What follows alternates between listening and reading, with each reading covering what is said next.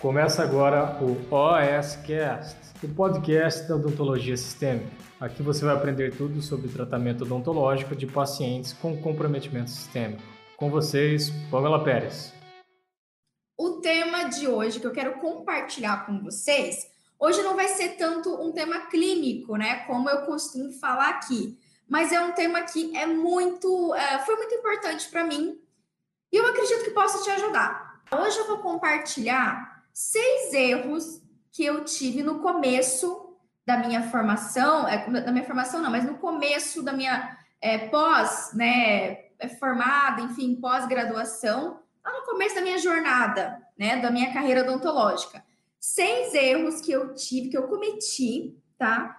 Que influenciaram muito na minha realização profissional não só profissional, mas também na minha realização financeira, né, no meu ganho financeiro. Então, esses seis erros foram meus erros, né? Eu não sei, pode ser que você não cometa nenhum deles, eu espero que você não cometa. O meu objetivo aqui, compartilhando um pouco da, da minha história, certo? Das, digamos assim, das pedras que eu encontrei no caminho, é com o objetivo de te ajudar. Caso você se depare com uma dessas pedras, você conseguir superar isso. Tá? Então, é a primeira vez que eu vou compartilhar isso para vocês, um pouco dessa minha história, um pouco da minha jornada, e eu, sinceramente, espero que isso contribua com, é, com a carreira de vocês, que vocês não cometam. Desejo muito que vocês não cometam esses mesmos erros que eu cometi.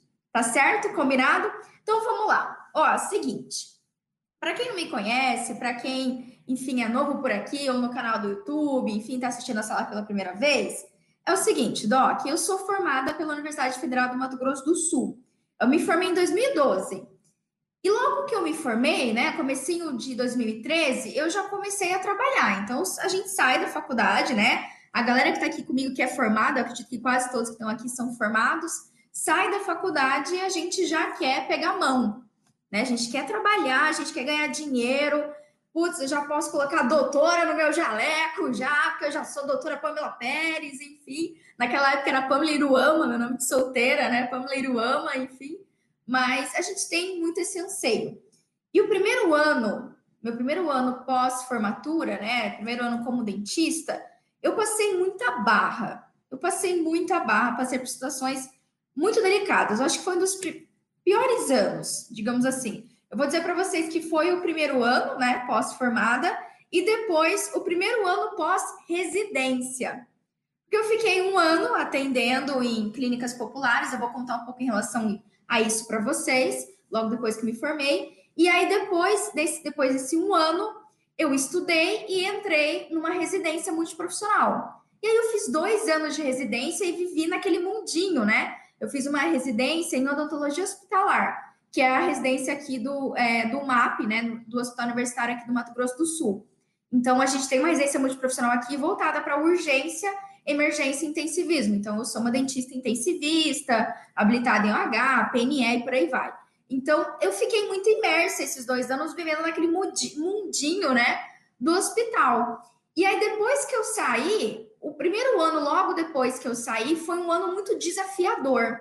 Não é nem que foi difícil, mas eu passei por situações diferentes em relação ao primeiro ano de formado. Então, eu posso dizer para vocês aqui que o primeiro ano e o quarto ano, tá? Ó, para vocês verem que mesmo depois de três, quatro, cinco anos de formado, a gente ainda se depara com situações. Foram situações completamente diferentes, mas é, foram, digamos assim, coisas que eu vivi e que eu poderia ter feito diferente se eu soubesse o que eu sei hoje. E ó, eu vou falar para vocês sinceramente, o que eu vou compartilhar aqui é muito mais em relação é, a mim, né, o que eu tinha na minha cabeça, o que estava que estava na minha mente, do que, na verdade, o que estava acontecendo externamente. Mas enfim, vou compartilhar com vocês esses seis erros, tá? Os principais, digamos assim, tá meio dividido aqui, né? Tá um pouco dividido é, antes da residência e pós-residência, tá? Mas olha só, o primeiro erro que eu cometi, anota aí para você, para você, sei lá, você não cometer esse mesmo erro que eu, sabe, Doc? Eu sinceramente espero que você não cometa, porque todos esses erros foram foram é, foram situações que me impediram de progredir, que me impediram de ser realizada profissionalmente e me pediram principalmente ser realizada financeiramente na nossa profissão. Eu sei que não é sempre que vocês vão ver algum dentista falando sobre retorno financeiro, né, sobre realização financeira. E, e ó, eu sou muito sincera para vocês que eu não tenho vergonha de trazer isso aqui, tá? De trazer e de falar abertamente sobre é, realização financeira, né? Sobre é, a gente tratar, sim, paciente com atração sistêmica, para a gente melhorar o nosso atendimento, para nós nos sentirmos mais seguros, mas também para isso ser um verdadeiro diferencial na nossa clínica, né? Para você se tornar um dentista de referência atendendo pacientes com atrações sistêmicas. Porque, consequentemente, consequentemente, isso vai te trazer realização financeira, não só realização, digamos assim, pessoal ou profissional, de conseguir atender aquele paciente. Lógico que algumas coisas não têm preço, né? Você atender um paciente que estava desesperado por um atendimento odontológico, que não encontrava um dentista que atendia, putz, isso não tem preço. Eu já ouvi isso de paciente, doutora, graças a Deus que eu encontrei a senhora, porque eu não aguentava mais eu já tinha passado por vários dentistas e ninguém queria me atender.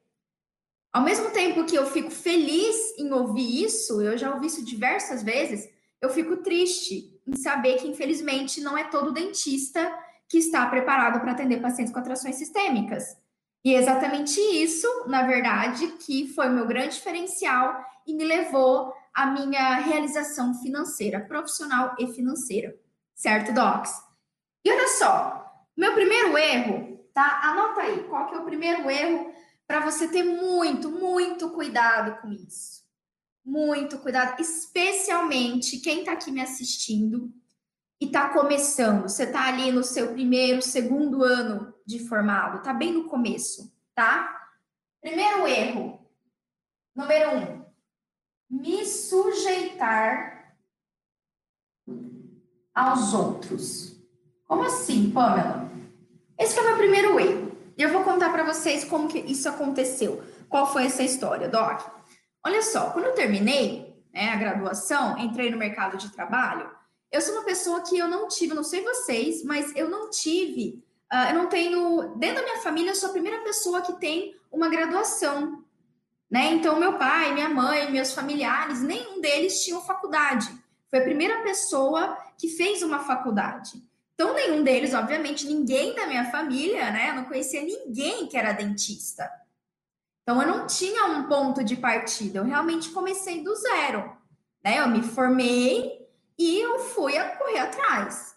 Então, meu pai, né, minha família, minha mãe não tinham condição de me montar um consultório para mim. Eu também, naquela época, achava que eu não estaria preparado o suficiente. Enfim, né? Então, eu comecei, vou arrumar um emprego né? Vou arrumar um emprego. Eu ouço isso muito de vocês, inclusive, inclusive de alguns alunos da academia. Putz, fala, vou arrumar um emprego, né? Preciso pegar a mão. E nessa história de pegar a mão, foi onde eu me sujeitei a trabalhar em ambientes que não me acrescentavam em nada. Pelo contrário, me faziam sentir que eu era pior ainda, que eu não era útil. Olha só, uma das clínicas que eu trabalhei foi uma clínica, eu moro aqui em Campo Grande, e a gente tem o centro antigo, né? A gente tem o centro de Campo Grande, que é um ambiente antigo, tem prédios mais antigos.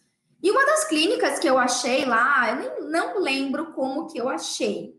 Não lembro se foi pesquisando, se eu vi um anúncio, não lembro. Eu só sei que tinha uma clínica né, que estava é, contratando dentista em porcentagem tá? Trabalhando com porcentagem, então não era contratação CLT. É, ali no centro, eu falei, beleza, né? O centro é lota de gente, então geralmente é um público mais B ou C que eu vou atender. Então eu vou começar por esse público, vou começar de algum lugar, né? E eu fui trabalhar nessa clínica. E até então nada de errado, Doc.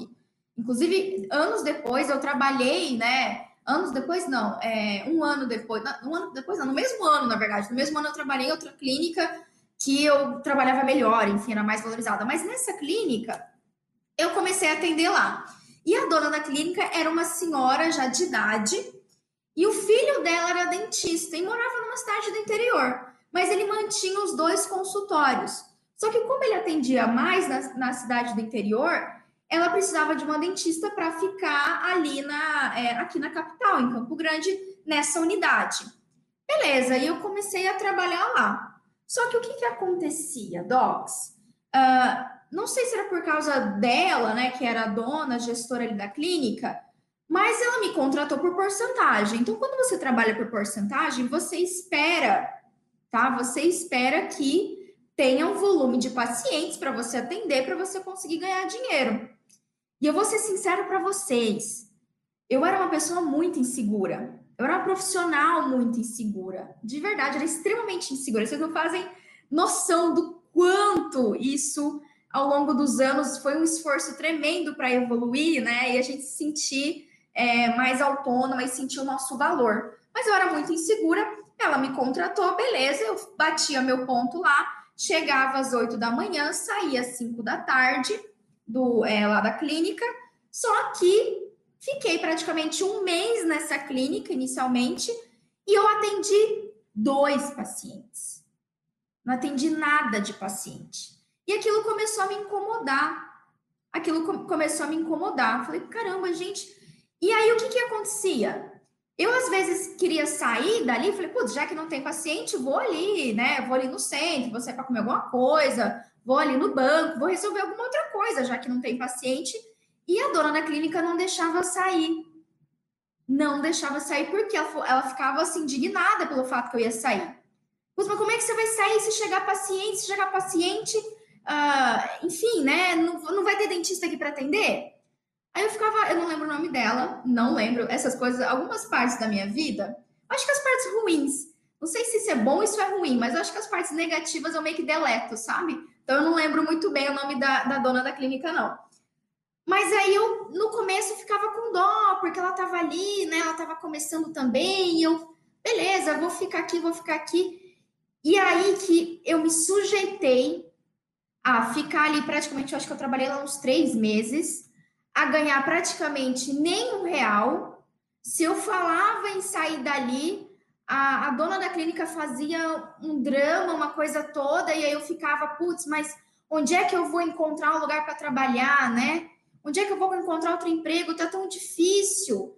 E aí eu me sujeitei a ficar num ambiente que não era legal trabalhar, não tinha paciente, eu não estava ganhando experiência, com medo de me desafiar, com medo de sair da minha zona de conforto. E muito no começo aconteceu isso.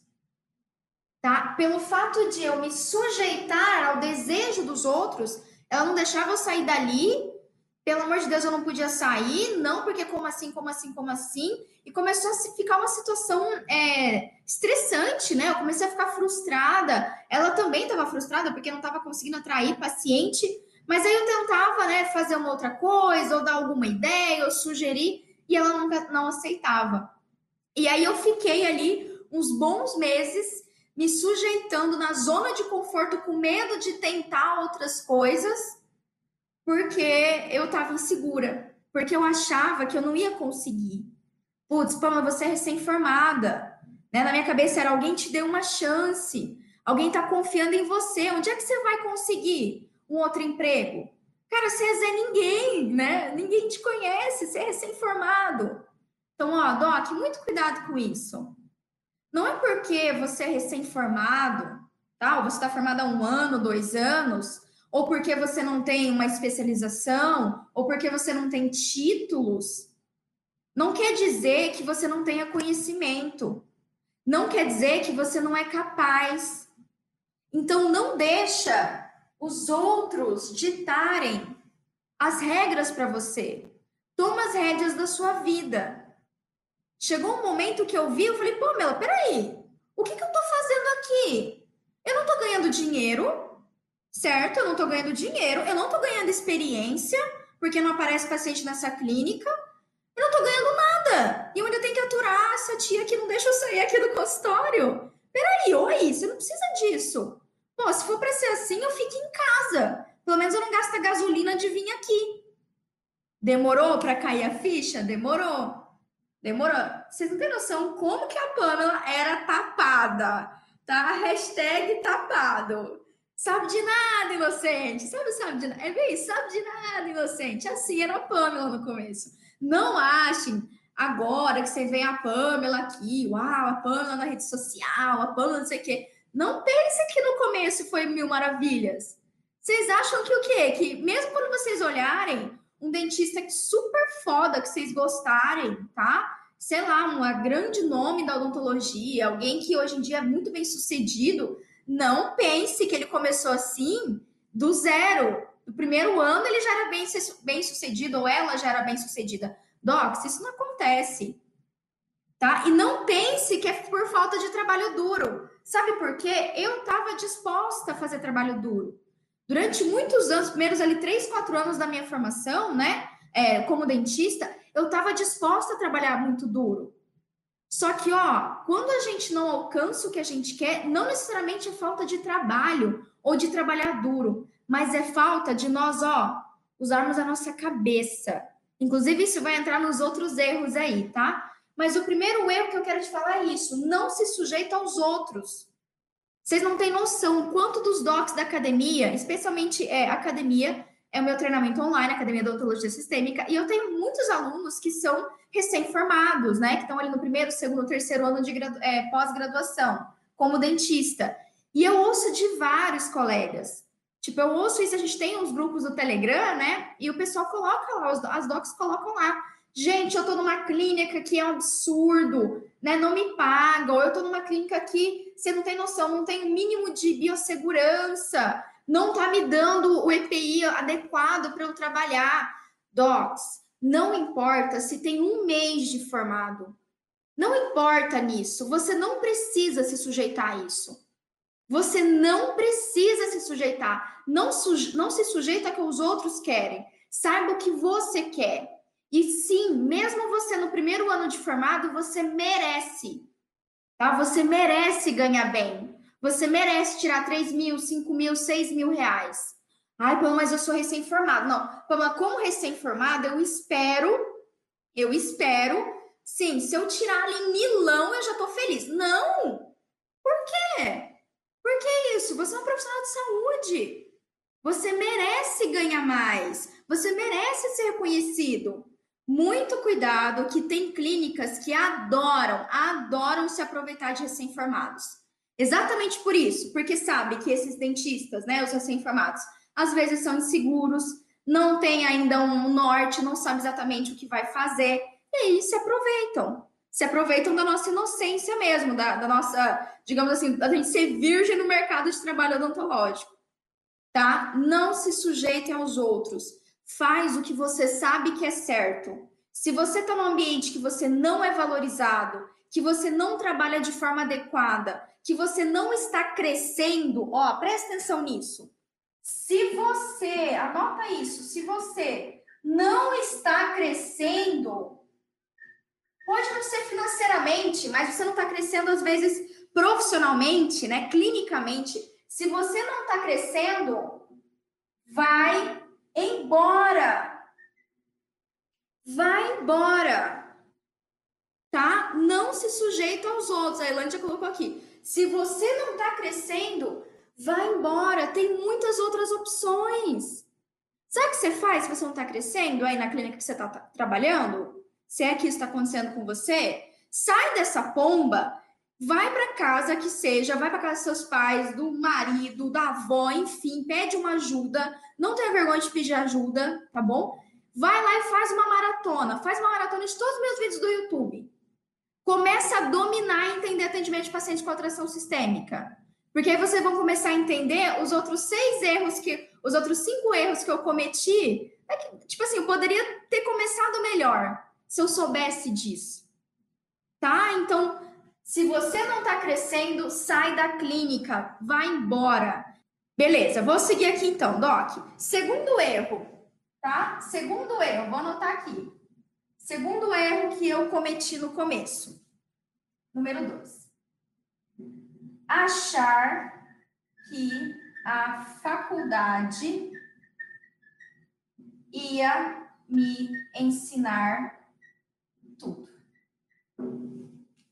Eu acho que quase todo mundo comete esse erro. Né? Você sai da faculdade, você sai da faculdade e aí você, lógico, você já tem muito conhecimento, tá? Você saiu da faculdade, você tem muito conhecimento. E você merece ganhar bem. Só que às vezes a gente sai da faculdade achando que a gente aprendeu tudo que a gente precisava aprender. Tá? Por exemplo, pode ser que você esteja aqui assistindo essa minha lá, as minhas lives, os meus vídeos, né, aprendendo sobre como tratar um paciente com atração sistêmica, e pode ser que você fique indignado, do tipo, Pamela, mas como assim que eu não sabia disso? A faculdade devia ter me ensinado. Não, Doc. A gente tem um tempo limitado de graduação. A graduação ela vai te ensinar o básico. Depois, a gente tem que seguir estudando, aprendendo. Isso não para nunca. Isso não vai parar. quando eu tiver 30 anos, pronto, já fiz todas as especializações que eu precisava fazer, já sei tudo que eu sei, tô, pronto, fechou, não vou fazer mais nada. Ó, vou dar um exemplo para vocês. Eu tenho um aluno que é, é, deixa eu esqueci o nome do, putz, esqueci o nome do, do Dom aqui, mas eu, eu não vou lembrar agora. Mas eu tenho um aluno que ele é do interior de Minas Gerais, tá? E ele tem, a última vez que eu falei com ele ano passado, deve ter já, né? Mas ele tem, quando eu falei com ele, 65 anos.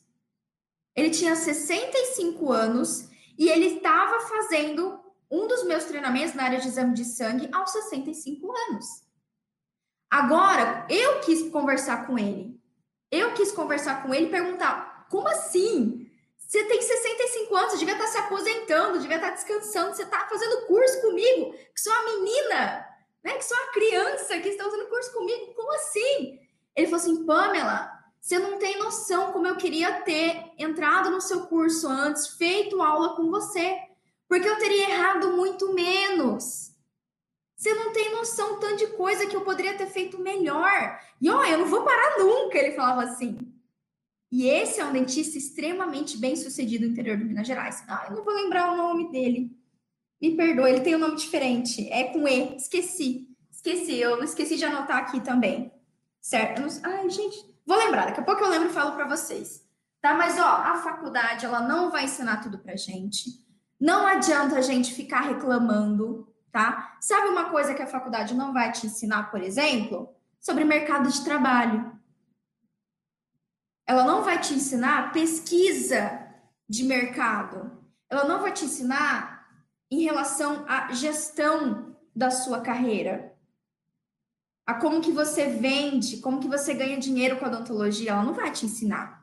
Ela não vai te ensinar várias coisas. E tá tudo bem.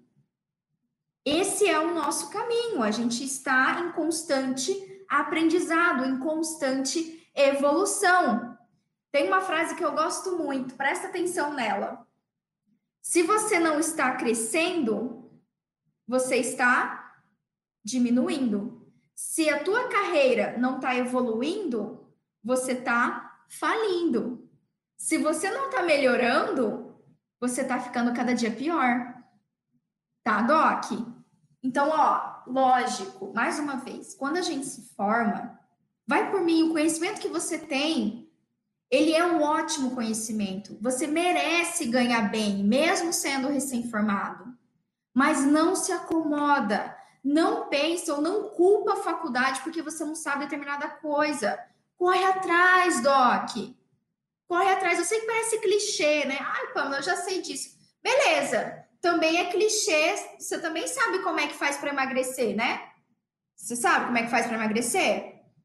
Você faz exercício e come melhor. Come uma dieta equilibrada. Beleza. Mas você está fazendo isso?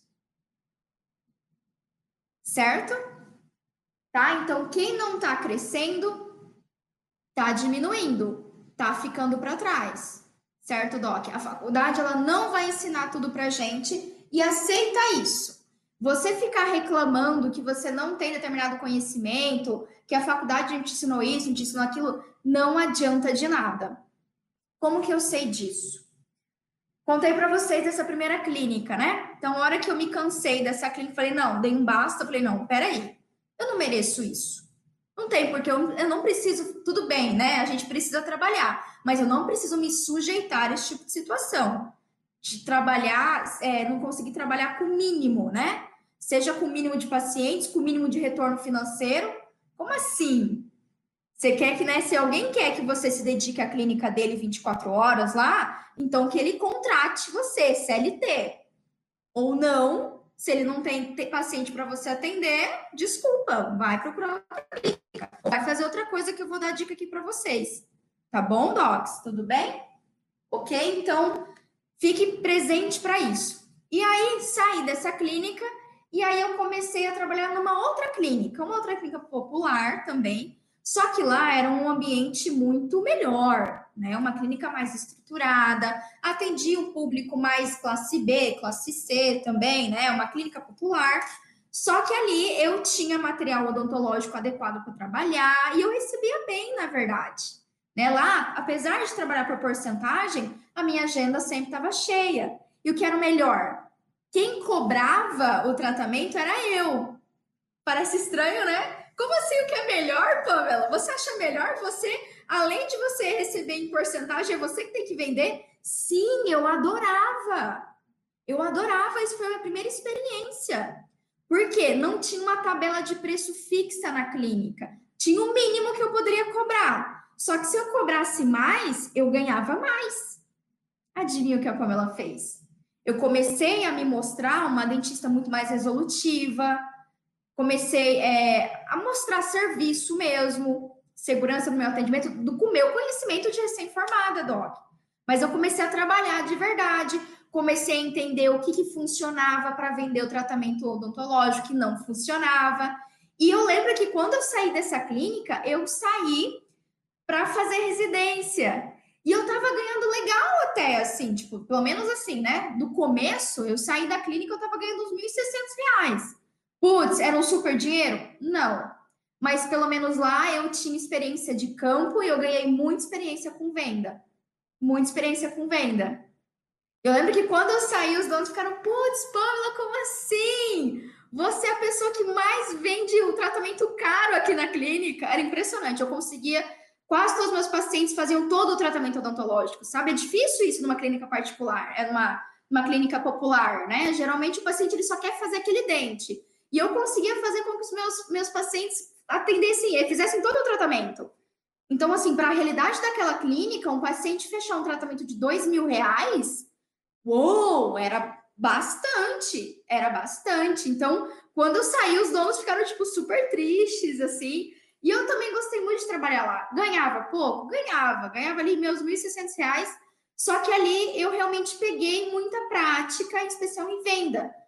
Ao passo que foi nesse período que eu descobri que só o conhecimento da faculdade não ia bastar.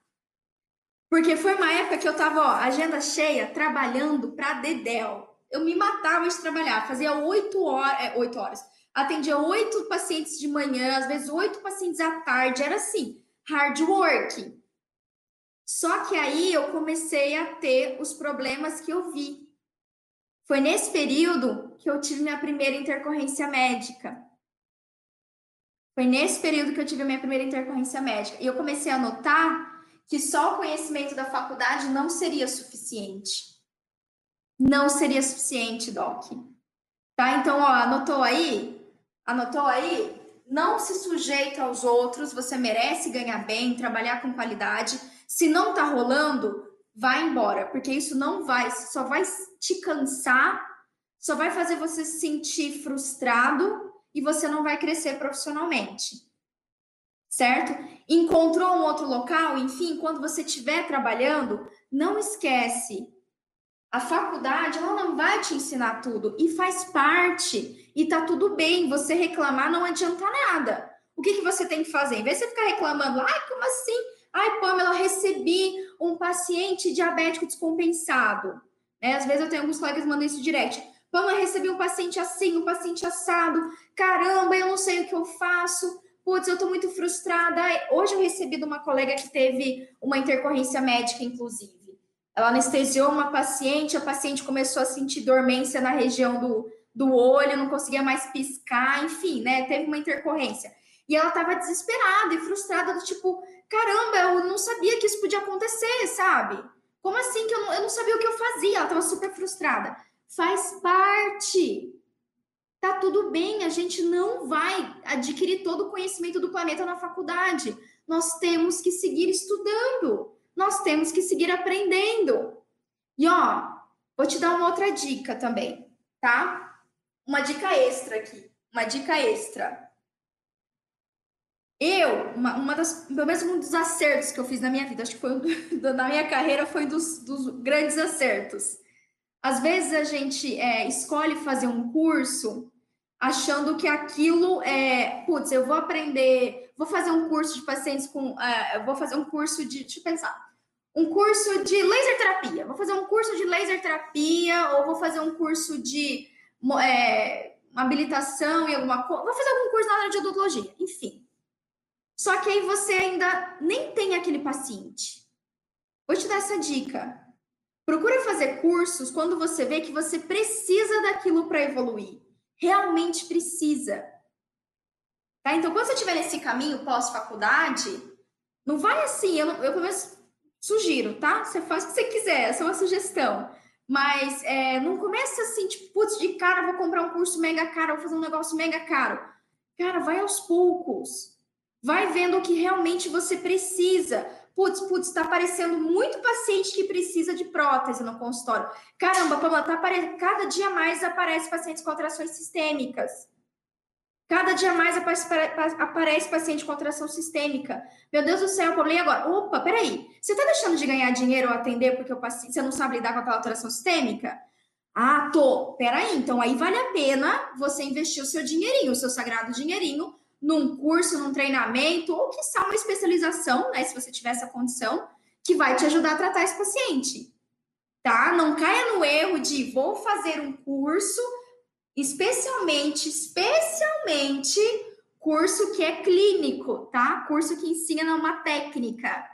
Muito cuidado de você gastar seu precioso dinheirinho num curso que vai te ensinar uma técnica, sendo que você ainda nem tem paciente para fazer aquela técnica. Tá bom? O nosso dinheirinho é muito sagrado no começo, muito sagrado. Certo, Doc? Então, ó, tá aí. Terceiro erro, tá? Terceiro erro que eu quero compartilhar com vocês aqui também. Anota aí. Meu terceiro erro, deixa eu vou ter que apagar aqui, senão não vai aparecer. Não, acho que vai. Meu terceiro erro, Doc, é não ter confiado no meu instinto. Tá? Como assim, Pamela? Agora você vai. É, Pamela ficou, virou médium agora. Não, não vou explicar para vocês.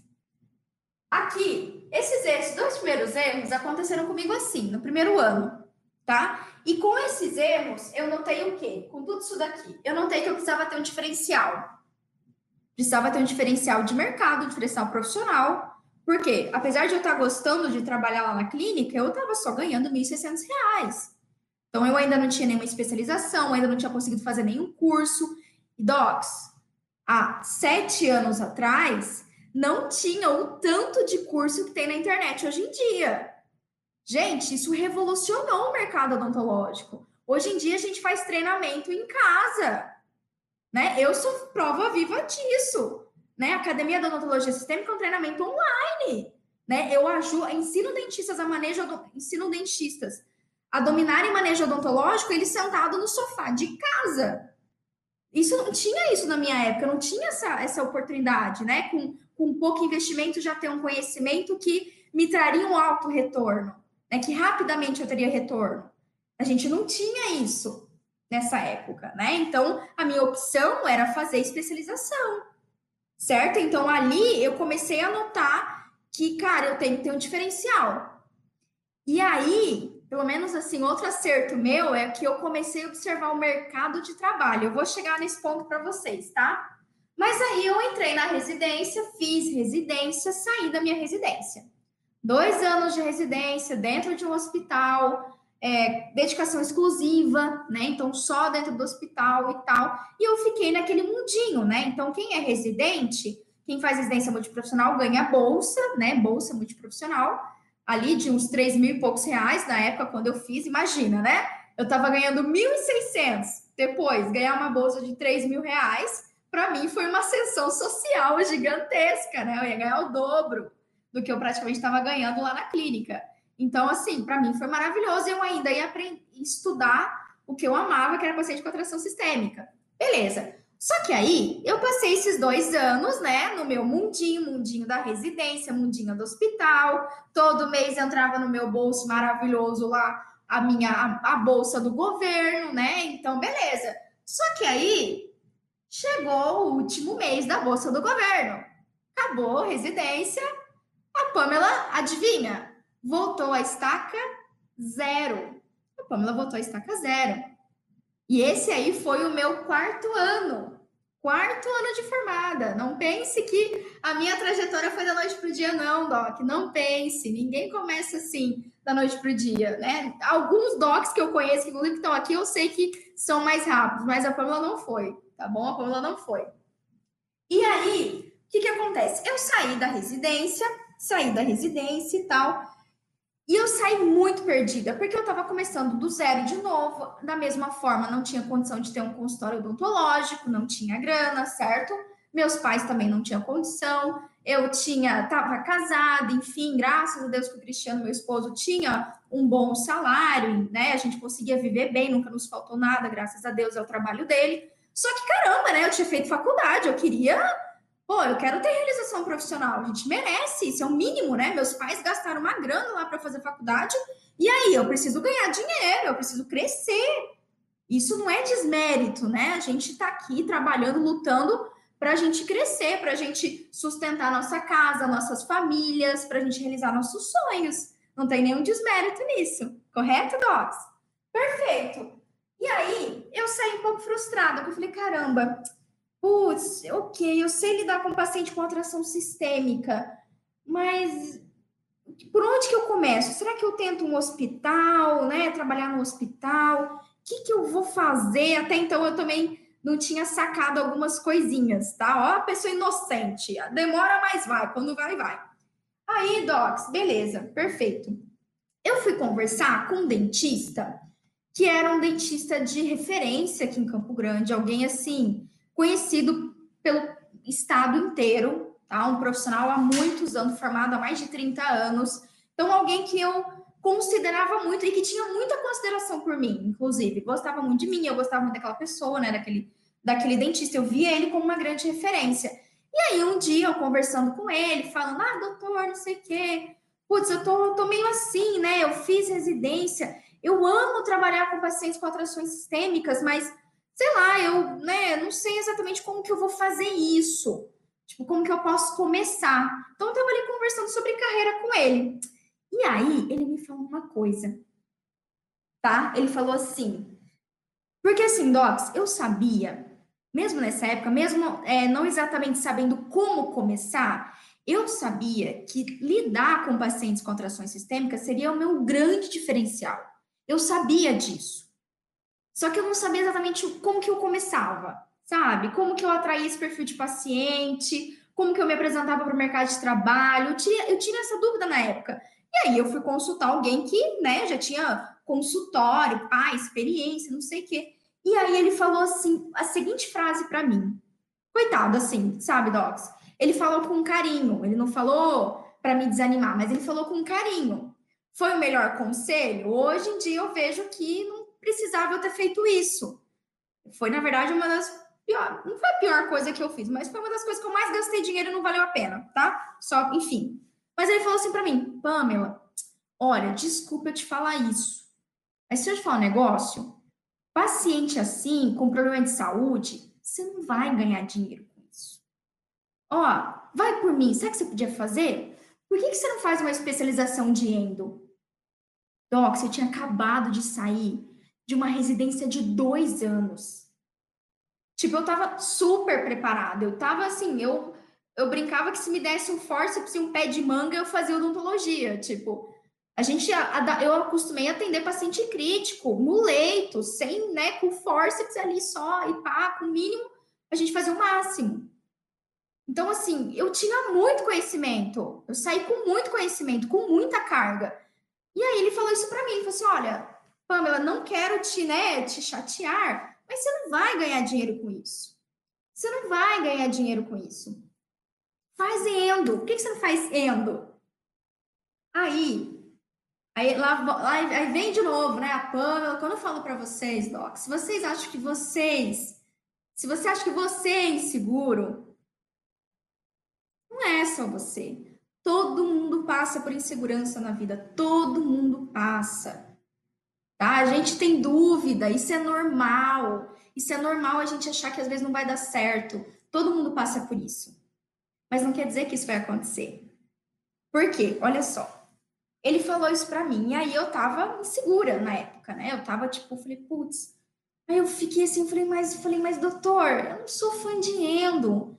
Eu não sou muito fã de endo, né? Eu não sou tão boa em endo. Eu gosto de atender paciente com contração sistêmica. Falei assim, Pamela, você faz um canalzinho, você vai lá, faz um canalzinho, você ganha 600 reais, 800 reais. Você pode trabalhar no meu consultório se você quiser. Tipo assim, ele foi muito amável, ele foi muito amável. E falou para me ajudar, né? Só que aí, aí eu falei, putz, assim, só tinha um negocinho chamado instinto. tinha uma coisinha na minha cabeça, ela falou assim, mas Pamela, para que, que você vai fazer uma outra especialização? Você já tem tanto conhecimento. Cara, por que, que você vai gastar dinheiro com isso? É caro. E era caro. A especialização de endo, acho que era R$ 1.200 por mês. Foi tipo assim, Cristiano, meu esposo, começou, né? Eu tinha que pagar. Falei, caraca, e agora? E agora, né? O que, que eu vou fazer? Enfim, falou, não, não, vai lá, faz, vai por mim, vai ser ótimo, vai ser ótimo. Pois é, Docs, eu fui e comecei a fazer endo. Se eu falar para vocês que eu fiz toda a especialização de endo e não peguei o diploma, vocês acreditam? Sabe o que só faltou para eu terminar minha especialização de endo? apresentar o TCC. Só isso. Pergunta para mim se hoje eu faço endo. Não faço. Adoro urgência, adoro urgência, de verdade. Né? Me treinei na urgência. Então, o paciente pode chegar com muita dor, com abscesso, eu vou resolver. Agora, sabe os outros passos de instrumentação? Não é minha praia. Não gosto, não gosto, não sou habilidosa. Não adianta, não gosto, não sou habilidosa, não gosto disso. Tentei, tentei, não foi. Só que aí, depois de tudo isso, depois de ter começado a especialização e notado que, cara, velho, isso não me dá tesão. Tipo, eu não tenho vontade de fazer isso. Né? Eu não me vejo fazendo isso o resto da minha vida. Putz, eu, eu me dá o paciente mais cacado que você tiver. Me dá o paciente mais difícil, que mais complicado, mais cheio de comorbidade, não importa. Quanto pior, mais o meu olhinho vai brilhar. É isso. É isso, Doc. Então, olha só. Quando eu falo para a gente confiar no seu instinto, eu devia ter confiado no meu instinto. E assim, acho que instinto não é nem a palavra correta. Confiado naquele meu conhecimento. Porque eu sabia que isso era o diferencial. Atender pacientes com alterações sistemas era o diferencial. Só para vocês terem noção, sabe o que acabou acontecendo durante o curso de especialização de endo? Adivinha o que acontecia, o que acontecia no curso de especialização de endo? Todo paciente com comorbidade, com medo, com ansiedade que aparecia para a gente atender, todo mundo pedia para eu atender. No final das contas, eu estava fazendo endo no paciente com alteração sistêmica. Sabe por quê? Nenhum dos outros colegas que estavam comigo, a gente era acho que em 12, nenhum dos outros colegas que estavam comigo queriam atender aquele paciente. Todos mandavam para mim. Tipo, pelo amor de Deus, atende, porque, putz, eu, eu tenho que fazer endo, mas o paciente é autista. Putz, o paciente toma um monte de medicamento, o paciente é, é safenado. Pô, meu do céu, o paciente é super nervoso, é super ansioso. Como é que eu vou fazer? Você pode atender esse paciente? Vamos trocar de paciente. Então, ó, nessa época, Doc, eu sabia que tratar pacientes com atração sistêmica seria um grande diferencial. E hoje, depois de tudo isso, eu sei muito bem como foi, e ainda é. Obviamente, ainda é. E agora eu vejo outros 160, 176 dentistas que estão atuando nessa área e que estão vendo isso acontecer. Os docs que estão aqui, tá? Os docs da academia que estão aqui comigo sabem o que eu estou falando. Estão atendendo é, focados, né? O seu atendimento focado nesse nicho de mercado odontológico, que é paciente com atração sistêmica, e não está tendo dificuldade de vender para esse paciente, está tendo segurança, resolutividade nos seus atendimentos, e eu acho que é o que mais vale, né? é, além do retorno financeiro, é aquele paciente te olhar e falar, doutora, graças a Deus que a senhora me atendeu. Doutor, eu morro de medo, mas eu confio na senhora. Eu vou fazer porque a senhora que está me atendendo. Gente, eu ouço isso dos meus alunos. Vocês não têm noção o quanto que isso enche o meu coração de amor e de gratidão. Vocês não têm noção. Porque eu vivi isso. Eu me sentia um peixinho fora d'água. Eu sabia que atender esse, esse perfil de paciente ia ser o grande diferencial da minha vida. Só que todo mundo em volta estava contra, achava que eu era louca, né? Ria de mim, ou como infelizmente esse colega falou assim: ah, você não vai ganhar dinheiro com isso. Gente, eu ouvi isso. E não é por mal, tá? Não é por mal. Só que sabe qual foi o erro? O meu erro que eu vou falar agora para vocês, para vocês não, não acontecerem isso. Eu ouvi, tá? Eu ouvi de um dentista que atender paciente com atração sistêmica não, não, ia, não ia fazer eu ganhar dinheiro. Só que esse dentista não atendia a paciente assim. Porque se eu tivesse perguntado, tá, para a Pamela do futuro, se eu pudesse encontrar a Pamela do futuro e falar assim, Pamela do futuro, atender paciente com atração sistêmica vai me dar dinheiro? Eu ia falar, menina, vai, mulher. vai, vai sim. Vai sim, vai te trazer o retorno financeiro merecido. Tá? Justo, vai sim, pode ficar tranquila. Mas vocês estão entendendo? Então, não adianta, às vezes, a gente perguntar ou pedir um conselho para alguém que não lida com aquele paciente que você quer tratar, né? Ou que não teve sucesso. Ó, se o teu instinto, ou se o seu coração, ou se a sua visão, tá? Se você não é tão, é, digamos assim, médium, né? Mas se a sua visão tá te falando que, cara, peraí, Ó, na minha cidade não tem nenhum paci... não tem nenhum dentista que atende esse tipo, esse tipo de paciente. Se você está vendo isso, se você está olhando fatos, né? Não quer seguir o seu instinto, tá tudo bem. Às vezes a gente não tem o instinto tão aflorado, mas você está vendo o teu mercado, você vê a tua cidade, o teu bairro, os teus colegas de faculdade fazendo todas as especializações iguais fazendo todas as mesmas coisas. A galera fazendo harmonização orofacial. Docs, é muito massa tudo isso, não estou negligenciando ou minimizando. São especializações, são áreas de atuações maravilhosas. Putz, isso é muito top. Só que todo mundo está fazendo. Então você vai ter mais concorrência. Tá? Se eu pudesse ter encontrado a Pamela do futuro, tá? A Pamela de que seria tipo cinco anos no futuro, a Pamela de cinco anos no futuro, a Pamela do futuro está falando, mulher, para de perder tempo, gastar dinheiro com especialização que você nem vai gostar, você nem gosta de fazer, por que você vai gastar dinheiro com isso? Confia, acredita no seu conhecimento, acredita no que você está vendo e que ninguém está vendo. Tá, Doc? Então não ouça, não ouça pessoas que não tiveram sucesso porque se você perguntar para alguém que não atende paciente com atração sistêmica, a pessoa vai te falar isso. Ah, não, os pacientes são tudo complicado. Deus do céu, bicho de sete cabeça.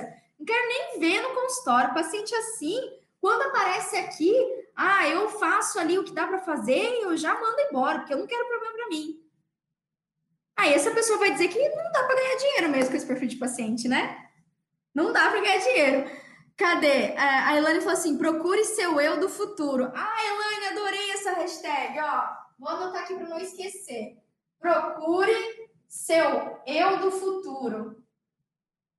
Tá? É que a gente não consegue fazer isso. A gente, infelizmente, não consegue. E é por isso que eu tô aqui falando para vocês. É por isso que eu tô aqui falando, tá bom? Então, ó, segue. Se você tá vendo que tem no mercado, que aquilo realmente vai ser seu diferencial, Segue o teu instinto, corre atrás do que você sonha. Tá bom? Que você vai conseguir sim. Pode apostar que você vai. Eu acredito em você mais do que você acredita em si mesmo. É sério isso, eu tô falando isso sério. Eu acredito em você mais do que você acredita em si mesmo. Beleza.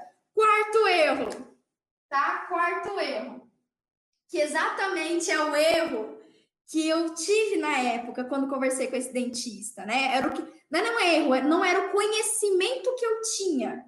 Por quê? Eu sabia que era um mercado fantástico atender pacientes com atrações sistêmicas, tá? Atender paciente oncológico, atender paciente com atração cognitiva, atender paciente centro cirúrgico, né? Atender paciente com odontofobia, com nível alto de ansiedade, que é praticamente a cada quatro pacientes que entram no seu consultório, um dele vai ter nível alto de ansiedade. Então, tipo, e eu sabia que ah, sempre gostei dessa pegada de sedação, né? Eu sabia que isso seria diferencial. Só que o que, que eu não sabia, tá? E que eu devia ter feito? Um erro, meu erro. Ter demorado para aprender vendas e marketing. Pamela, mas ai, agora você vai entrar nesse assunto de venda e marketing, então. Não, não, não. Calma. Marketing marketing docs. Não é a gente fazer um post nas redes sociais dizendo marque a sua consulta comigo. Marketing é a forma como a gente se posiciona no mercado de trabalho. Eu não sabia disso. Nessa época, era, era isso que eu não sabia. Pamela, como que eu vou aparecer? Né? Como que eu vou dizer? É, como que eu vou atrair mais pacientes com atrações sistêmicas? que, que eu posso fazer? Eu não tinha esse conhecimento. E isso, aprender a me posicionar, né? Aprender a, a, as minhas redes sociais. Na época, eu não estava tão presente nas redes sociais como eu estou hoje. Mas eu comecei o quê? Eu comecei a palestrar. Nossa, onde me convidavam para palestrar? Pamela ia palestrar sobre pacientes com atrações sistêmicas. Então, eu comecei a me posicionar como alguém que atendia paciente com atração sistêmica. Eu comecei a me posicionar assim, essa é minha área. Eu, eu, eu falava assim, onde eu ia, eu falava, olha, é um paciente com problema de saúde, você está com dificuldade, manda para mim que eu resolvo. Manda para mim que eu resolvo. Inclusive, isso é engraçado, que hoje em dia, às vezes eu estou conversando com, enfim, colegas e tal, isso aconteceu de novo esse anos atrás. Eventualmente acontece, né? E eu estou comentando, né, isso para vocês, é, qual foi minha formação, né? Que eu atendo paciente com atração sistêmica. Gente, vocês não têm noção. Os que os meus colegas falam, assim, falam assim, Pamela, sério, cara, você atende o que ninguém quer atender, né? Porque não, tem que ter muito dom. Isso, isso eu sempre ouço. Tem que ter muito dom, Pamela. Você tem que ter muito dom, porque esses pacientes são tudo complicados. Você tá doido? Nossa! Vixe, você é doida de atender paciente assim. Fala, é, exatamente. Continua pensando assim que, ó, é isso que tá me deixando rica que se você não quer atender, manda para mim que eu atendo. Aí eu brinco, é isso que tá me deixando rica. eu sempre falo isso. Quando alguém falar para vocês, você é louca, tal, meu, os docs da academia aqui, cadê? Elane, a galera do time Alza aqui, que tá aqui comigo, meu batalhão, né? Meu batalhão. Se alguém chegar para você e falar assim, ah, você é louca, vocês são loucos, você é louca de atender paciente com atração sistêmica? E se esse paciente tem um treco na sua cadeira, né? Vai te processar, acabou, pronto, acabou sua vida, acabou sua carreira você, ah, não, pelo amor de Deus, não quero nem ver paciente assim, quero longe, quero longe. Você fala, ah, é, poxa, que bom, encaminha para mim então, que é isso que tá me deixando rica. é isso que vai fazer eu comer croissant em Paris. Vou comer croissant em Paris, mas é. Ó, e é simples. Quando eu tô falando isso daqui, tá? Uma das coisas que demorou para aprender, mas eu vou dar dica para vocês, gente se você está na dúvida, putz, Pamela, eu não sei que área da odontologia eu vou atuar. Ou, Pamela, eu já sei, eu já tenho uma especialização, eu já tenho isso, tenho, né? Eu já tenho uma carga já de conhecimento. Só que, cara, meu, tô empacada. Tipo, a concorrência aqui na minha cidade é super forte. É super forte a concorrência. Não tem ninguém que. É, cara, tem um monte de clínica de franchise, né? tem um monte de franquia. Só que aí eu vou te perguntar: que franquia atende pacientes com atrações sistêmicas? Que franquia atende paciente oncológico, por exemplo? Atende paciente cardiopata? Atende paciente com diabetes compensado? Mais de 60, 65% da população brasileira, tá? Mais 65% da população brasileira tem diabetes. Vocês têm noção disso? é, pessoas acima de, acho que 40 anos, 50 anos, não lembro agora. Tá? Aí eu pergunto para vocês, a franquia faz isso? Os seus colegas, os seus concorrentes atendem paciente com atração sistêmica? Foi o que eu notei, tá? É simples, é uma questão de demanda, mercado. Tá? Se eu tenho poucos dentistas atuando numa área e eu tenho inúmeros pacientes, é muito mais fácil me, me destacar. É muito mais fácil me tornar uma dentista de referência. É muito mais fácil. Certo? Então, marketing não é post falando para agendar consulta, Doc. Marketing é o seu posicionamento. É você gritar para Deus e mundo que você atende paciente com atração sistêmica.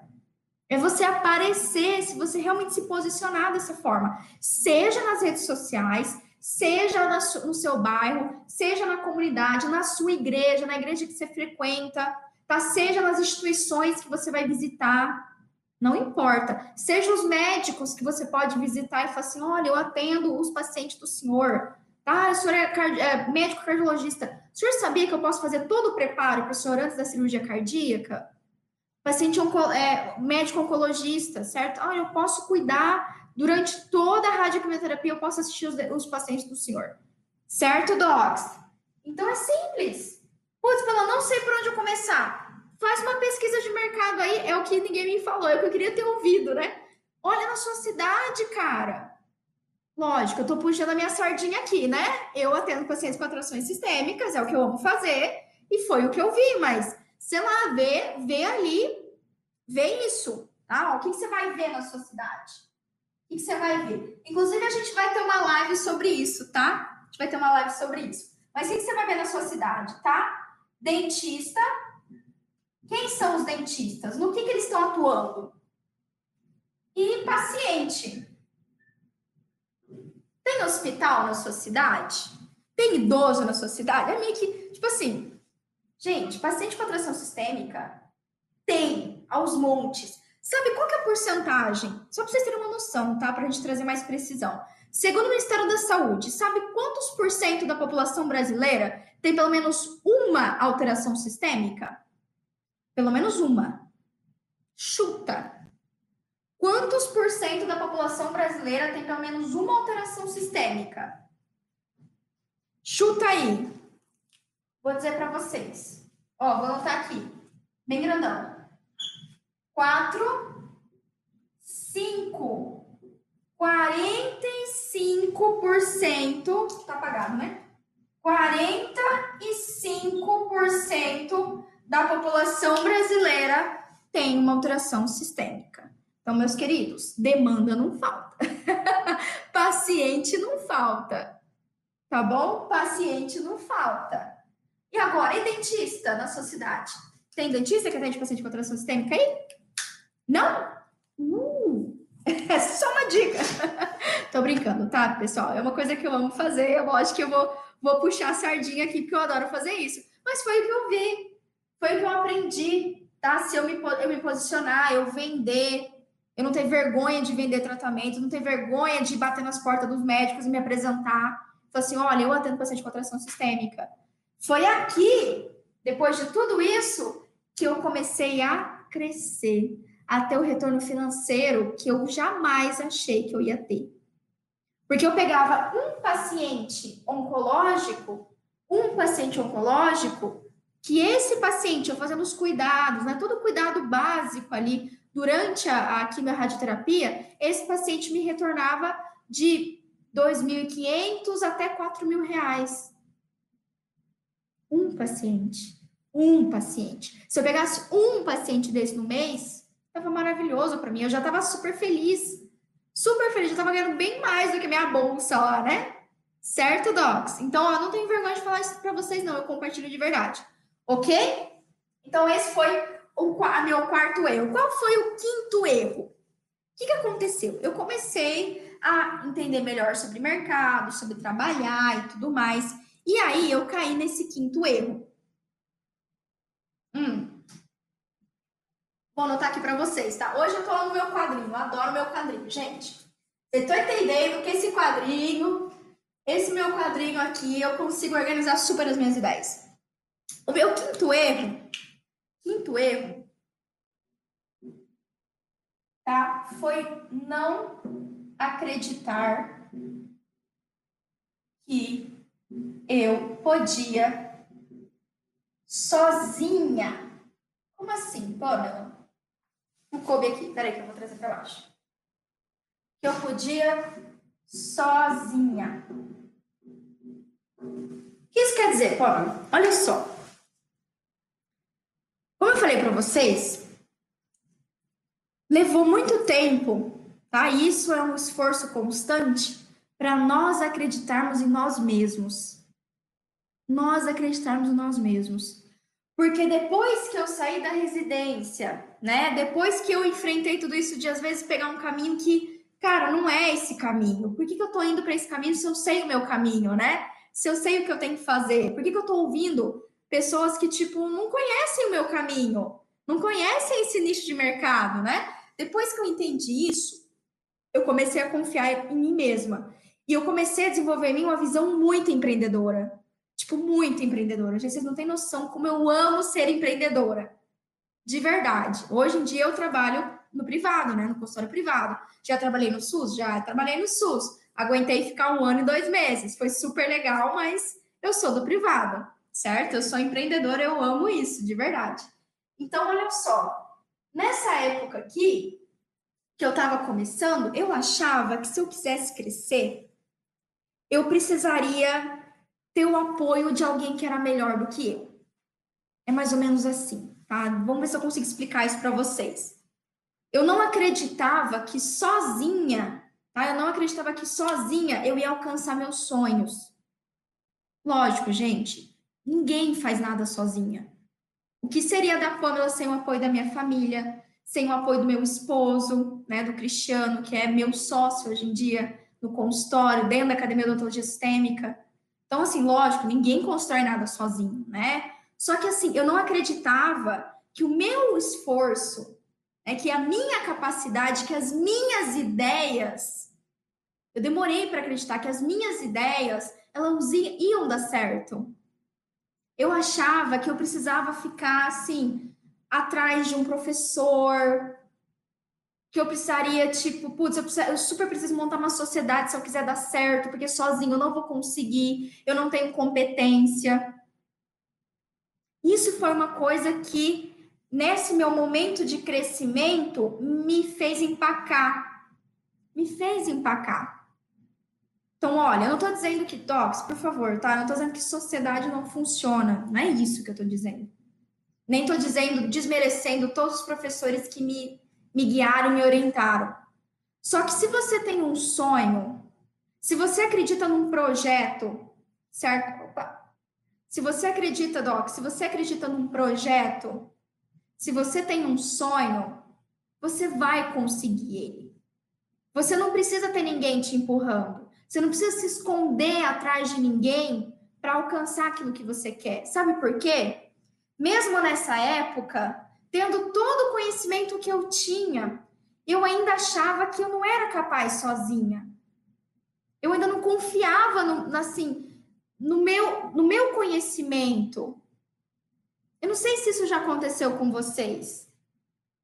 Tá? De, de às vezes a gente tem umas amas. Isso é mental, tá? Isso não tem nada a ver com as pessoas que estavam em volta de mim. Isso era mental. Porque às vezes eu expunha uma ideia, eu queria fazer uma coisa, é diferente. Eu sou. Eu, meu, meu cérebro funciona em outra frequência, Doc. Você tá entendendo que eu tenho umas ideias super malucas. Dá a Paula aqui fazendo live para vocês, certo? Jogando a real aqui. E eu tinha muitas ideias e muitas coisas. E às vezes as pessoas que estavam em volta de mim, que trabalhavam comigo, elas não estavam na mesma sintonia que eu. E por muito tempo eu tentei ir, ir, sabe, caminhar, caminhar, levar todo mundo e eu notava que só eu estava indo. Só eu queria crescer. Só eu tinha ambições. Eu sei que essa palavra, ela foi muito distorcida. Ela é muito distorcida aqui no Brasil, inclusive. No meio odontológico, então, nem se fala. Se você fala no meio odontológico que tem um dentista ambicioso, nossa, ele vai ser alvejado com pedra. Se você falar no meio odontológico sobre o que eu estou falando aqui, sobre mercado de trabalho, sobre ganhar dinheiro fazendo odontologia, você vai ser alvejado. Nossa Senhora! Nossa Senhora! Mas isso não tem nada a ver. Se você tem uma ambição, se você tem o seu conhecimento, você está preparado e você tem ambição, e mesmo que todo mundo esteja falando que não vai dar certo, Ou todo mundo, às vezes você vive numa. numa eu, eu vivi um momento assim que todo mundo falava assim: vamos fazer isso, vamos fazer aquilo, ai, vai dar certo isso, vai dar certo aquilo. Só que botar a mão na massa, ninguém botava. Certo? Eu vivi isso um pouco da minha vida. E aí eu cheguei num momento que eu falei, cara, peraí. Eu achava que eu precisaria ter, seguir durante anos, né? Aquele professor super que eu via como referência, ou que eu precisaria é, de outras pessoas junto comigo para eu alcançar o que eu queria. Doc, não necessariamente. Sinceramente, sinceramente, na real, para vocês, de coração aberto aqui, não sei, é, é, fico, eu sei que eu posso ser julgada por estar tá falando isso, mas o que eu aprendi ao longo da vida é que se você tem o apoio das pessoas que te amam, ou às vezes você nem tem o apoio, né? Às vezes a nossa família, nossos pais, eles querem nos proteger. E eles, às vezes, eles não deixam tanto a gente seguir nossos sonhos, né? Às vezes acontece isso. Mas se você tem um sonho, se você acredita em si mesmo, mesmo que todo mundo tá falando que não vai dar certo, cara, confia no seu potencial, confia na sua capacidade, confia no seu conhecimento. Não é fácil. Nada é fácil. Eu sinceramente acredito que tem quem está aqui comigo me aguentando até esse horário tem um potencial gigantesco de se tornar um dentista de referência. Eu acredito que você vai se tornar um dentista de referência na sua cidade. Vai ser fácil você se tornar essa referência, em especial atendendo pacientes com atrações sistêmicas? Não, não é fácil. Nada é fácil na vida. Tudo exige esforço, mas acredita em você mesmo. Tá? Acredita no seu potencial, acredita nos seus sonhos. Certo, Doc? Acredita que sim, mesmo sozinha ou sozinho, você é capaz. Você, se ninguém quer ir com você, vai sozinho. Essa é a regra. Talvez assim, para mim, foi a melhor decisão que eu tomei. Putz, ninguém quer ir comigo. Pô, ninguém me dá moral. Eu tô aqui falando, vamos lá, vamos lá, ninguém me dá moral. Vai sozinho. Se eu, Pamela, conseguir com todo o meu histórico de insegurança, você consegue. Você consegue. Gente, então é sério. Se ninguém tá indo, se ninguém quer te acompanhar, ninguém te apoiar, vai sozinho. Mas eu sou a prova viva, tá? Que tem horas que a gente tem que deixar pessoas âncoras para trás. Já ouviu esse termo, né? Do termo coach. Hoje, hoje eu vou botar chicote aqui, né? Chicote. Chicote do amor.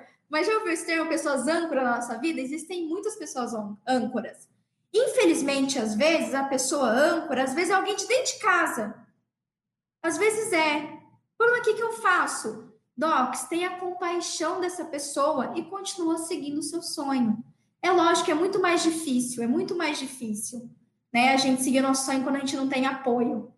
Mas segue. Ó, você tem uma pessoa aqui que te apoia, tá? Eu te apoio. eu acredito em você, certo? Eu acredito em você. Combinado, Doc? Então, ó, esse foi o quinto erro que eu cometi. Não acreditar em mim mesma, não acreditar que eu poderia fazer as coisas sozinha. O dia que eu acreditei, ó, o dia que eu tirei pessoas âncoras da minha vida, e não somente pessoas âncoras, mas pessoas que não queriam ir comigo, né? Não estavam na mesma vibe que eu. Quando eu deixei elas para trás e segui o meu instinto, segui minha capacidade, meu conhecimento, cara, eu segui firme, tá bom? E ó, o quinto erro, o sexto erro que eu quero deixar para vocês é o mais importante, tá? Porque é uma dica incrível para vocês. Especial para você que está começando, para você que tem segurança, para você que, assim como eu, talvez, né? Talvez a gente seja parecido nisso. Não tem alguém da família que fez odonto, né? Foi difícil pagar a faculdade, não tem grana para montar o consultório odontológico. Mas, ó, o sexto, a sexta dica que eu vou dar para vocês, a gente também vai falar isso na Semana Dentista Resolve, é se você passou por algo semelhante do que eu, já passou, tá passando, ou espero que não passe, né? Eu tô falando isso para você não passar. Espero que as 36 pessoas que estão comigo aqui no Instagram, firmes e fortes, as quase 20 que estão aqui comigo no YouTube também, no, no Face, eu, eu tô aqui falando tudo isso para vocês todo esse tempo porque eu não quero que isso ocorra com vocês, tá bom? é o seguinte: o meu sexto erro. Oh, oh, Cristiano sabe, Cristiano, meu esposo, meu esposo maravilhoso, sabe. Meu sexto erro. Anota aí. Vocês vão ficar. Como assim, Pamela? Caramba, como que eu não pensei? É sério. Como que eu não pensei isso desde o começo, caramba? não ter começado o home care antes. Ah, puta merda, hein? Aqui no interior do Mato Grosso a gente fala isso, puta merda. Gente, sério. Por que que eu não fui começar isso antes? Por que que lá, quando eu tava lá no meu primeiro ano de graduação, lá no meu primeiro ano, pós, perdão, pós-graduação, primeiro ano de formada, né? Por que que, por que que em vez de eu ficar naquela clínica zoada, que eu não tava ganhando um real, eu não comecei a atender home care? Sabe por quê? Porque não tinha uma Pâmela do futuro para me avisar. a Pâmela do futuro não existia ainda para me falar, Pâmela, mulher, pega lá uma maleta básica das coisas que você tem na faculdade e vai atender paciente home care, que é paciente com atração sistêmica também, mas vai começar home care. Você não precisa ter consultório odontológico. Você não precisa depender de ninguém. Mesmo que você não tenha carro, mesmo que você não tenha carro, você pode pegar um Uber. Vai lá, faz o atendimento e volta. Hoje em dia, você, putz, mas eu vou sozinha, como é que eu faço para ir auxiliar de saúde bucal? Doc, você pode pagar uma diária para uma auxiliar de saúde bucal te ajudar quando tiver paciente. Ou você paga uma porcentagem para o tratamento odontológico. Cara, como que eu. Putz! Sabe quando que eu descobri o home care? Quando eu tava nessa fase aqui, ó, antes dessa fase aqui. Quando eu tava, saí da residência, e aí um professor meu da residência me convidou para trabalhar no consultório dele. Só que o consultório dele era assim, ele tá, mesmo na época, ele já não estava trabalhando tanto no consultório, então não tinha muito fluxo de paciente. E meio que eu ia, tinha que correr atrás de paciente, certo? E foi muito legal que eu comecei a ter pacientes, comecei a correr atrás, comecei a estudar mais marketing, mais venda, tudo aquilo, né? Me posicionar e tal. Só que o que acontecia? Eu tinha que rachar com ele, né? Eu tinha que rachar meio a meio com ele. Até que um dia ele me convidou. Um dia, não fazia ideia do que era home care. Tava lá no consultório, lá estudando marketing, venda, pá, né? Como é que eu vou me posicionar, estudando tudo isso, aprendendo essas coisas, enfim. Tava lá e aí ele falou assim para mim, falou assim, Pamela, é, me ligaram para um atendimento home care, você quer ir comigo? Eu falei, atendimento home care? Falei, claro, doutor. Nem sabia o que, que era, nem sabia. Falei, não, claro, doutor, beleza, beleza, vamos lá, atendimento home care. Aí tá, beleza. Ele falou assim: ah, beleza, Pamela, eu vou pedir para auxiliar, ela vai fazer a maleta e aí a gente vai, já agendou e tal. E ok, passou, passou uns dois dias, a gente foi lá para atendimento. E aí eu vi, entrou ele, eu e ele no carro, ele pegou uma maleta básica, uma maleta básica, tinha ali equipamentos básicos, né, para um atendimento inicial, é, EPI, um, uma cureta, um, um cotozol, um CIV, é, uma, é, um jogo clínico, né? Uma bandejinha e tal. Isso, básico, bem, básico assim.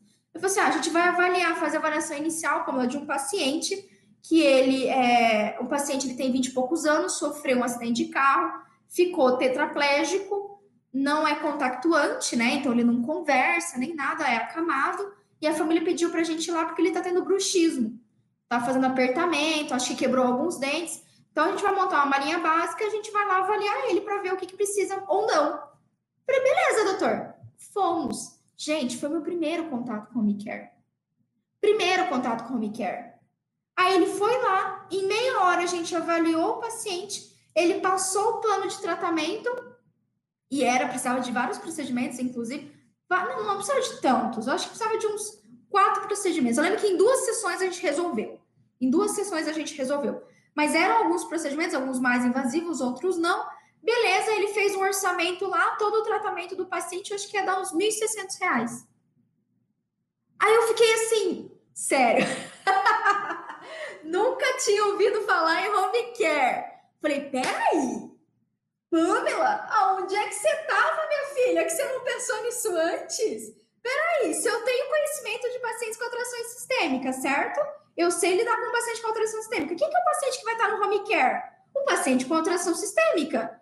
Então, o que, que você está fazendo? Você pode fazer home care, boba. Você não precisa, né? Assim, você pode continuar no consultório normal, você vai rachar lá os pacientes com, com o doutor, só que aí você pode, por fora, no final de semana, fazer home care. Falei, gente, como assim, docs? Se eu soubesse disso no começo, porque, ó, todo mundo vai te falar que atender paciente com alteração sistêmica é um negócio super complexo. É super difícil atender paciente com alteração sistêmica. Meu Deus do céu, bicho de cabeça. Ó, não é. É molezinha? Mamão com açúcar? Lógico que não, né? A gente precisa estudar, precisa entender, mas não é esse bicho de cabeça que você está imaginando que o paciente vai ter uma parada cardiorrespiratória, que o paciente vai infartar, que o paciente vai ter uma insuficiência respiratória.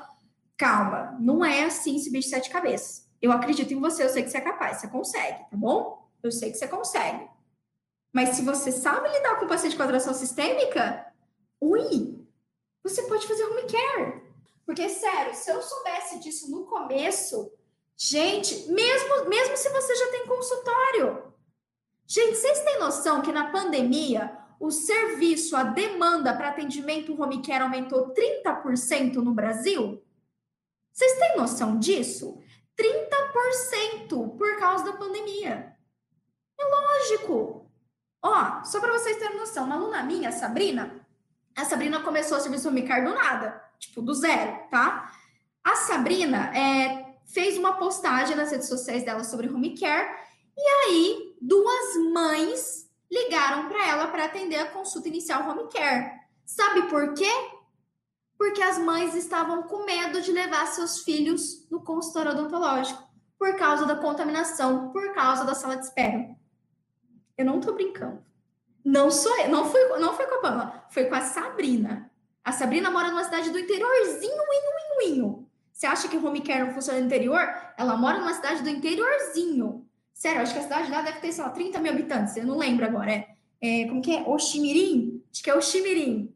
É super pequenininha, super pequenininha, tá? Então, sério, se eu soubesse disso, gente, eu já teria começado antes, eu não ficaria igual uma retardada, basicamente, desculpa o termo, igual uma retardada trabalhando para os outros. É independência, é independente, você depende só de você. Você precisa trabalhar para os outros para fazer odontologia. Você, quiçá, precisa de um consultório odontológico para fazer odontologia. Se você atende paciente com atração sistêmica, se você domina o manejo desses pacientes, você atende esse paciente onde estiver. Você atende em casa de repouso, você atende na casa dele, você atende, é, dependendo, inclusive, do, da quantidade de conhecimento que você tem, você atende no hospital. Eu já atendi paciente no hospital, e não era paciente grave, não, UTI. Era paciente que estava internado, estava mais debilitado, estava internado no hospital. Fui lá e atendi, fiz, fiz home care hospitalar. Certo, Doc? Então, ó, tá aí, são os meus seis erros. Foram, não foram fáceis? Não, não foram fáceis. Mas como eu cresci, como isso me tornou uma Pamela mais forte e mais confiante. E é se eu deixei você 1% mais confiante com essa live. Docs, a minha missão foi cumprida hoje.